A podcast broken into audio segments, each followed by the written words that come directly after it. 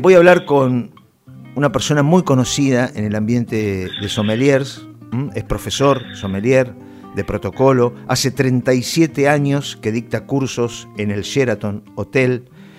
Voy a hablar nada más y nada menos que con Sabatino Arias. Muy buenas noches, Sabatino, bienvenido a nuestra cocina. Hola, Quique, buenas noches. Gracias por llamar. No, gracias a usted. Yo tuve por favor. Este, la oportunidad de, bueno, participar de, en un evento de una charla que usted dio y me quedé realmente maravilloso y hoy tengo el gusto de poder volver a, escucharlo, de hacerle... ¿Dónde fue, Quique, eso? ¿Dónde fue? Eso fue en Pergamino. Pergamino, ya me acuerdo. Contame, Quique, ¿cómo andan ustedes ahí? Bien, bien, lo nuestro bien, este, reinventándonos y por supuesto siempre teniendo eh, amistades que, que son gustosos del vino, de las uvas, de las variedades, de los bivarietales, de los trivarietales, en fin, de tantas cosas que tengo para preguntarle. Pero eh, en primer lugar quiero arrancar por una cosa que en esa charla usted dijo, que a mí me llamó la atención, volví a mi casa y dije, hay que comprar copas y estas copas de champán no van más, si las puedo regalar a alguien las voy a regalar. Usted dijo en esa charla, cuando uno toma vino o champán, debe entrar la nariz en la copa. ¿No? Me quedó, pero eso me quedó grabado. Bueno, ¿cómo es? ¿En qué copa debo beber el vino?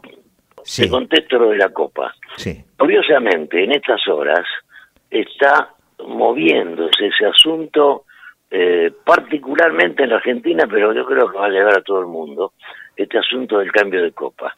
El cambio de copa yo lo sugiero específicamente, Quique, para cuando tomamos un espumante elegido. A ver, si vos vas a, vas a un banquete, a una recepción, la gente no va a esos encuentros a catar el champán. En realidad, viste que hay una copa de champán de, recepción o, una copa de brindis. Y en general, no digo que sean malos, pero no son espumantes que meriten que uno le dedique esos 20 segundos, 30 segundos de nariz o de boca para analizarlo. Yo lo que sugiero es, para aquel momento en el que vos elegís un champagne, porque te lo recomendaron o porque lo probaste y te gustó. Hablo de los champagnes de medio para arriba, ¿viste? O sea, no me gusta hablar de precios, pero lamentablemente tenemos que hablar de espumantes de arriba de 500 pesos. ¿Sabes por qué? Porque y porque son los que vienen con un método eh, determinado que permite una expresión mucho más amplia del, del, espumante y además se hace con otras uvas de otros viñedos, o sea, todo tiene que ver, todo tiene que ver, ¿no? A la hora de una degustación. Entonces, cuando vos compras un espumante de calidad, que puede ser un Gigoca, puede ser un Rutini, puede ser un Trampete, puede ser un Lagarde, eso que vos que sabemos todos que están del medio para arriba, ¿no? Sí. La verdad, si vos elegís algo, es porque realmente querés descubrirlo, querés disfrutarlo, ¿verdad? Y ahí es donde yo sugiero la otra copa. ¿Por qué? Porque el champán respira. Es más, te voy a decir, hijito, mi padre, que yo lo tengo todavía, tenía un diluyente, que es una piecita como de joyería, de alpaca es esta, ¿no? Que se levanta como si tuviera una fundita y aparecen tres patitas, que lo usaba para diluir un poco el champán y restarle un poquito de gas. Porque el gas y el mucho frío paralizan la expresión. Creo que esto lo entendemos todos, ¿verdad? Sí, sí. O sea, cuando algo está muy frío, se paraliza. Lo vemos cuando está muy caliente. Y el, el, gas también se convierte en una nota más en el paladar, ¿viste? O sea, de, todos sabemos eso, lo que pasa es que no siempre lo tenemos en cuenta a la hora de gustar.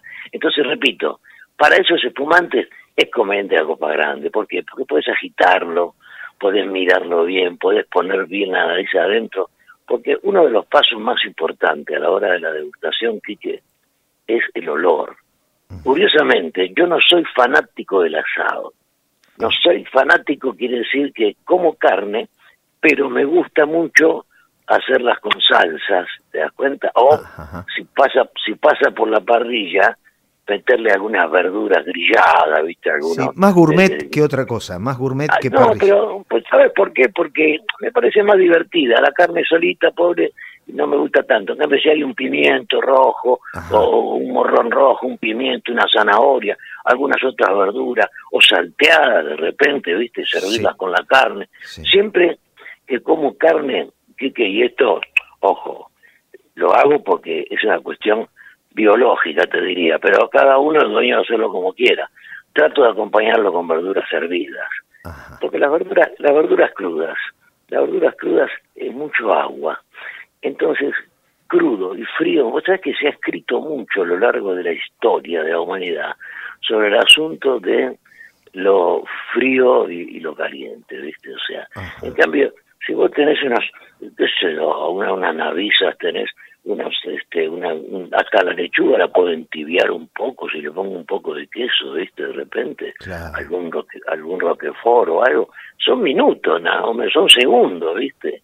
Ablandar un poco, ahí me gusta más para acompañar. Y en cuanto a champagne, te repito, cuando uno bebe un buen vino, o bebe vino, digamos, ¿no? En general, busca el olor. Claro. Y después el gusto. Esto es así porque el 70% de una degustación de un vino está precisamente en la nariz. ¿Te das cuenta? Qué ¿no? Pero por dos razones, Quique. ¿eh? Una por la fosa nasal propiamente dicha, ¿no? La otra, porque cuando vos haces el buchecito, no tragas todo de golpe si estás descubriendo un vino, ¿viste? Yo no digo que lo hagas en cada sorbo, pero de repente en un par de sorbos, después eh, analizar, lo dejas en la boca, porque de este modo se relaciona la temperatura del vino con la temperatura de tu boca. Esto hace que ambos, tanto tu boca como el vino, se unan, te das cuenta, se abran las papilas gustativas y lo puedas sentir mejor. Entonces lo vas pasando de a poco, ¿viste? Lo vas degustando. Como cuando comes un chocolate, ¿viste? Que no querés que se termine nunca el chocolate, sí, sí, ¿verdad? Sí, sí, sí. No, pero aparte, eh, eh, lo que usted dice, descubrirlo, cuando uno lo va a descubrir por primera vez a un, qué sé yo, una determinada marca o, me recomiendan... cualquier vino bueno. Y es más, hasta, cerrar los ojos, ¿no? pero por supuesto, ¿sabes por qué? Porque la vista confunde si vos tenés los ojos abiertos mientras estás haciendo una experiencia de cualquier tipo, hasta para tener un hijo, hijo cerramos los ojos, dejémonos de joder, ¿no? nadie tiene hijo con los ojos abiertos. Ah. Entonces, no, pero es verdad, ¿viste? O sea, por eso digo, entonces, después está el otro paso de, la degustación de nariz. ¿Sabes cuál es? ¿Cuál? Cuando uno, cuando uno traga despacito, ¿nunca te pasó a vos o a algún oyente tuyo en este momento que comiendo le agarró un ataque de tos o ataque de risa, sí, sí. le salió algo por la nariz. Sí, a mí me pasó. A todos. El que no le pasa eso no es terráqueo, ¿viste? Bueno, entonces, eso lo puede provocar, no que te salga por la nariz, pero sí provocar la segunda nariz. La segunda nariz es cuando uno traga despacito, por tu costado, de cada lado de la cara, te va subiendo despacito el aroma hasta la hasta el centro de, la, de los dos ojos donde está lo que se llama un, depósito ¿no? es un, tiene otro nombre científico pero no importa llamémoslo así entonces ahí vos experimentás la segunda sensación aromática, ¿te das cuenta? O sea que en boca también se puede expresar la sensación aromática. Paralelamente se expresa también el tacto, por supuesto, y el alcohol, y el largo del vino y la, y la estructura y si es gordo o es flaco, todo eso por supuesto. Pero particularmente aparece el olor. O sea, por eso digo, vos pensás un poquito aquí que vos y tu gente, ¿no? Esto yo siempre lo digo así porque es fácil de entender. ¿Vos te imaginás o tenés en cuenta la importancia de los olores? Sí, ¿verdad? Sí, lógico el olor materno, el olor del colegio, el olor de todo tiene, Todo tiene olor y queda, y queda grabado, no sé por qué, pero queda grabado, exactamente. Pero por favor, el olor del amor, del hermano, de la vida, ¿viste? Entonces, el olor es muy importante, muy importante. Que en general, mucha gente, porque no lo sabe, o bebe apurada, o por ahí bebe un vino que no lo medita, no aprovecha ese paso, pero cuando vos aprovechás bien ese paso, hasta que no me mate nadie, ¿eh? menos también. ¿Sabes por qué? Porque haciendo la degustación con ese tipo de detalle, de, entrega al vino, uno tiene que entregarse ¿no? al vino, como vos te entregas a, la carne, como te entregas a la guitarra, como te entregas a la pista, uno tiene que permitir que el vino se exprese. Entonces, bebes menos, ¿por qué? Porque estás degustando propiamente, ¿viste? Esto es lo mismo que un plato llenazo de pasta y un plato mediano de pasta, con una buena salsa bien hecha, como lo hará tu familia, o tu mujer, o, tu hija, o algún amigo, no sé. Vos lo tenés que degustar, porque, volviendo al tema anterior, un plato también merita que uno lo deguste, ¿verdad? Uno no puede deglutirlo. Pero si vos tenés mucho en el plato, ¿te das cuenta? Sos una boa. En cambio, vos tenés medio platito, después querés un poquito más, te damos un poquito más, pero es bueno tener poco, no se enfría lo que estás comiendo. Lo mismo pasa con el vino, ¿te das cuenta? Entonces vos siempre menos que media copa, para poder agitarlo. Eso lo sabés. Para poder agitarlo, viste, que vuelen los ángeles, ¿te das cuenta? Ahí cuando vos lo empezás a agitar, aparecen todos los olores secundarios, terciarios. Aparece el alma, del vino, lo que mi padre llamaba Los Ángeles, ¿no? Cuando yo lo decía por radio, eso. Qué. Y es verdad. Ahora, ¿qué diferencia hay entre un champán y un vino espumante? Los dos son espumantes. Lo que pasa que, a ver, técnicamente hablando, la palabra champán es propiedad de Francia. No ah. se puede usar. O sea que el champán que decimos nosotros es vino espumante es espumante. Y lo que hacen ellos también es un espumante. Lo que pasa es que ellos lo, lo, bautizaron y registraron la marca Champagne porque el lugar donde se descubrió la primera botella de espumante se llama Champagne. Champagne quiere decir, quiere decir campaña, champiña, campo, ¿me explico? Correcto, correcto. En, eh, francés, que fue el famoso monje Don Perignon, ¿no? Que cuando lo, cuando lo bebió que le estalló una botella que le había quedado con un residuo de azúcar. Cuando lo vio dijo que creyó que estaba bebiendo estrella. Esto es historia, ¿eh? Sí, sí, claro. Él lo eh, dijo, él lo dijo. ¿El vino es para cenar o para brindar? ¿El champán decís? No, no, el vino. El, vino? Sí, no el espumante. ¿Cómo para brindar? El vino bueno, es para brindar y es para comer también. Porque, eh, porque le pregunto esto por lo siguiente. He visto que mucha gente cena, en, no siempre, en, ciertas oportunidades, cena con, con vinos espumantes y brinda con un buen vino. Mira, son hábitos, porque es medio, es medio eclesiástico lo de brindar con un vino tinto, mm. habiendo comido con champán, ¿no? Porque es una referencia a Cristo concretamente, ¿no? Por, cuando la última cena él tomó la copa de Sirá. Era vino Sirá el que tomó Cristo. ¿eh? Ah, sí. Ah. Y claro, Sirá es una, es una, es una ciudad de Irán, sí. que ahora se llama Irán, antes se llamaba Persia, ¿verdad? Sí. Bueno, y, tiene, la uva tiene el nombre de la ciudad donde lo descubrieron. Y supuestamente yo tengo familiares curas en San Pedro, en Roma, donde vivo cada vez que voy, viste, en Vaticano. Y según ellos, según ellos, era, era el vino de, de Shiraz, así se llama la ciudad, ¿no? De la última cena. Así que, claro, volviendo al tema entonces, de la gente, hay hábitos que son indiscutibles por el hecho de que cada uno, viste, en ese sentido, puede hacer lo que quiere. Pero en realidad, si vos estás comiendo con champán, con espumante, sí terminará con espumante, salvo, agreguemos el salvo, que al final prepares una buena dosis de quesos de cuerpo mediano, regados con un poquito de oliva y un poquito de pimienta recién molida sobre el queso. Oh. Entonces ahí te va a dar ganas de tomar un tinto.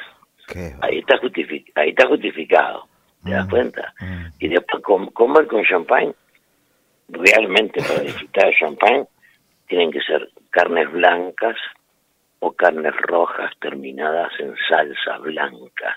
¿Me explico? Mm. O sea, si vos agarras, preparas una buena salsa blanca, sacas un pedazo de carne de la parrilla, crudité. Yo, yo lo como crudité, ¿viste? me gusta muy cocido. Y lo tiro en el sartén donde estoy preparando la salsa blanca con un poquito de cebolla, un poquito de vino blanco, un poquito de crema. Lo tiro ahí y lo termino ahí el pedacito de carne, la salsa, ¿viste? Lo mismo hago con la molleja, por ejemplo. Uh. Cuando sacas eso de ahí, y es para un champán, ¿viste? Champán porque es, es, una celebración ese tipo de plato, ¿no? O sea, como lo hace el champán. ¿Sabe que a propósito de la molleja le voy a pedir, le voy a, a, a, pedir que me, que me oriente con qué tomarlo? Yo hago la molleja a la parrilla, ¿no? Bien, sí. Después en, en un tipo sartén la pongo sobre las brasas, ¿no? Sí y voy saltando con manteca cebolla colorada. Perfecto, muy lindo. Muy Le pongo un poquitito de vino tinto, muy poquitito, pero corto las mollejas en cuadraditos, ¿no? Eh, bastante importantes, no chiquitos. Y las, las vuelco ahí, le pongo una cucharada de miel y salsa de soja. Excelente, excelente. Eso, mira, por la característica de los componentes que vos citás, sí sirve para un vino tinto mediano, no de mucho cuerpo, no, por supuesto.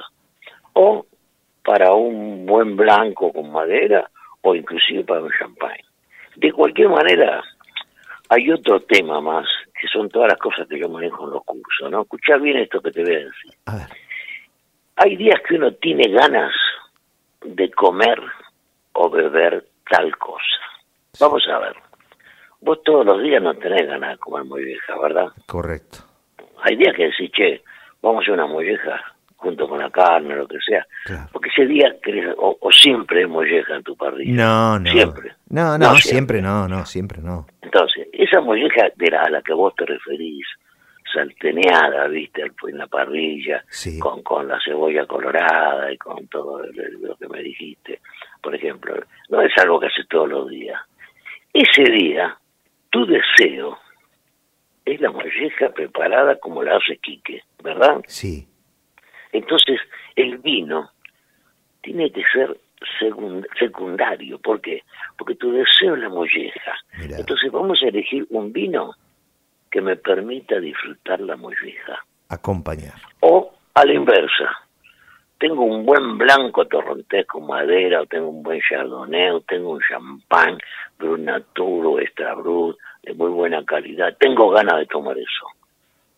Vamos a preparar algún plato que nos permita disfrutar el deseo del día.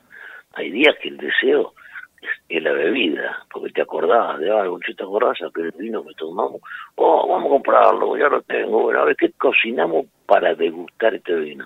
¿Me explico, Quique? Perfectamente. Lo mismo, lo mismo pasa con un plato.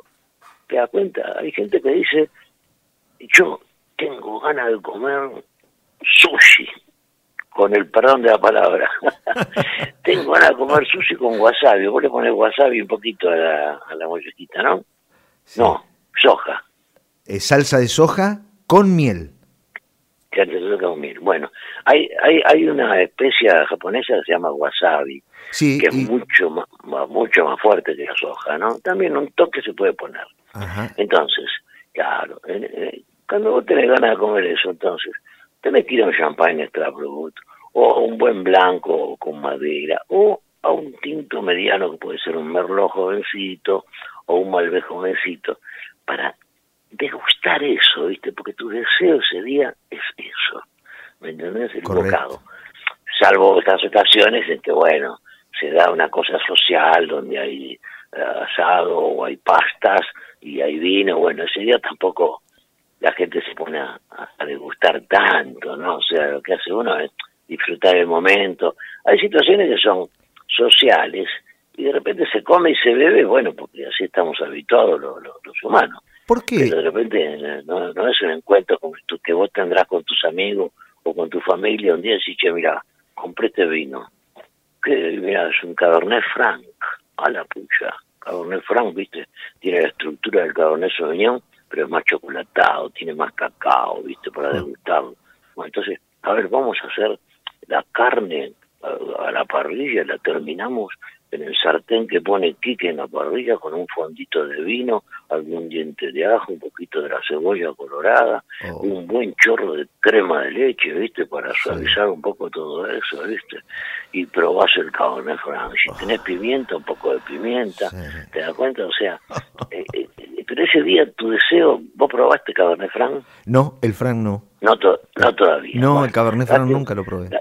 Lástima que no estás acá en Buenos Aires, si no te daba yo un buen Cabernet Franc para que lo pruebes. No, falta Pero la bueno, oportunidad. Ya, ya tendremos ocasión. Sí, seguro. Es una, el Cabernet Franc es el padre del Cabernet Sauvignon. Ajá. El Cabernet Sauvignon fue un injerto de Cabernet Franc con Sauvignon Blanc. La Sauvignon Blanc la conoces, ¿no? Sí, la sí, blanca. sí, sí, sí. Hola, hola, Sí. hola, si te va la voz. Sí, sí, lo escucho Bueno. perfectamente. Bueno, bueno, perfecto.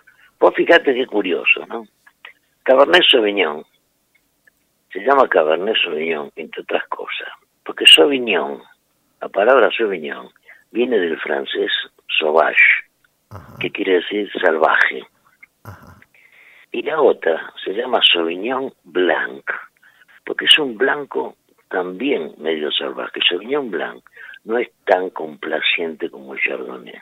Mm, Esto que yo te cuento es historia real. Sí, sí. Casualmente una vez, allá por el siglo XVIII, comienzo XIX, se produjo un injerto natural en la viña entre la Cabernet Franc y la Sauvignon Blanc. Con el tiempo, los buenos viñateros franceses descubrieron que ahí había una mezcla de esas dos uvas, pero no había estructura científica aún como para poder comprobarlo. Recién se descubrió, se pudo acentuar científicamente que Cabernet Sauvignon era un corte de esas dos uvas, de un injerto natural de esas dos uvas, hace 30 años, 40, 50 años. Que fíjate vos, ¿por qué? Porque apareció la investigación. Vos pensás que todo lo que se llama investigación fue después del 1950 para adelante. Antes no había ciencia de la investigación tan profunda como para identificar esos detalles. El Cabernet Franc estaba abandonado, porque la Cabernet Sauvignon empezó a brillar, viste, por todo el mundo como la más estructurada y demás. En los últimos 20 años, en el vino también hay un marketing, ¿verdad, Quique? Correcto. Hubo quien empezó a experimentar con la Cabernet Franc y empezó a buscarle la zona adecuada. A ver, tu- tus vacas se crían igual en un terreno que en otro, No, no, ¿verdad? no. Bueno, el vino le pasa lo mismo. Claro. O sea, hay uvas que requieren un terruño determinado, ¿viste? donde haya una amplitud térmica determinada, donde haya un suelo con características minerales determinadas, donde haya una lluvia determinada, donde haya una humedad. Qué rigurosa que es la producción de vino en la Argentina, cómo se ha, este, eh, bueno, Y- se ha y bueno, mirá, profesionalizado. seguimos, seguimos a los maestros franceses, italianos y también españoles, ojo, Claro. ellos son los viejos maestros. Nunca fuiste a Francia todavía, ¿no? No, no, es que creo que No. nunca voy a ir porque no me subiré nunca a un avión. Tengo esa desgracia. Uh, Tengo, bueno, te comprendo, te comprendo. Yo viajo mucho porque tengo familia, mis hijos están en España y en Italia, pero no importa, siempre que subo, la verdad, me hago la señal de la cruz. sí, sí, sí, no, no, ha viajado mi familia, todos, pero yo me he quedado, yo, no, es más Te fuerte. comprendo. Es más fuerte que Te yo. comprendo. Yo tuve que hacerlo más que nada por trabajo, lo hice cuando era jovencito por un tema familiar, después medio me acostumbré, pero la verdad no me acostumbré nunca. La Siempre pienso, mierda. pero de cualquier manera, respecto a Francia, ellos son los verdaderos maestros, porque en realidad el vino nació en Italia con los romanos, vino de Grecia, a Grecia entró de Asia, eh, los griegos no eran buenos enófilos, los griegos eran muy filósofos, ¿viste? eran muy muy especiales, eran, ¿no? no le daban tanta bolilla al vino. Ajá. Los romanos, con todas sus contras, por supuesto, ¿no? que las tienen, en cuanto a vino, fueron los que dijeron, esto estos boludos, mirá lo que tienen ahí, no lo saben aprovechar. Los romanos lo agarraron, se llevaron las cepas para Roma, que Roma era un país, por supuesto, ¿no? Se llevaron las cepas para Roma. Y no solamente empezaron a proteger el cultivo y a investigarla, sino que además le pusieron madera al vino. Mm. Ellos fueron los primeros en guardar el vino en madera, porque nosotros ánforas que lo guardaban, los vinos se derretían porque la temperatura del, de la época de la cosecha es una temperatura alta, ¿verdad? Sí. Entonces, ¿qué pasa? Copiaron, ellos copiaron a los celtas que usaban madera para sus licores y eso, ¿viste? ¿Por qué? Porque la madera lo protege al vino. Además de protegerlo de la alta temperatura, la porosidad de la madera, la madera tiene poro, ¿verdad? Sí. La porosidad de la madera permite una microoxigenación muy adecuada para que el vino siga creciendo. Porque si no existiera esa microoxigenación, vos lo pones al vino en un tanque cerrado y no evoluciona más porque no tiene contacto con el oxígeno, ¿verdad? Mm. Entonces, ellos no solamente encontraron en la madera una protección de las altas temperaturas para que los vinos no se le hiervan, sino que además encontraron precisamente una forma de vida más adecuada a través de la microoxigenación. Después con el tiempo vino el tostado de la madera, el tostado interior, que fue para generar la, la, la, la, duela, así se llama cada una de las maderas, viste que tiene la barrica, viste que están, como encorvadas, sí, correcto. Se llama, en España se llama duela, porque duele la madera, pobre, la madera duele. Mm. Pero para lograr ese efecto en la madera, recurrieron a un fueguito que hacían abajo mientras estaban armando la barrica. Ah. Ese fueguito empezó a tostar la madera por dentro y el tostado de la madera empezó a darle un gusto distinto al vino. Tanto es así que con el tiempo, hace rato ya de esto que te voy a decir ahora, hay maestros tostadores en Francia. pasa lo mismo con, con, los ahumadores. Exactamente. Tuestan más o menos la madera de acuerdo al vino que van a poner, si es más longevo. Es toda una historia maravillosa. Qué apasionante. ¿El ahumadero, ¿El ahumadero también se hace con madera? Eh, no, no, el ahumado de carnes, incluso cocinar la carne también, es todo un arte, no cualquiera ah, claro, eh, logra un correcto ahumado, ¿no? De un pescado, de la carne vacuna, de cerdo, de lo que sea.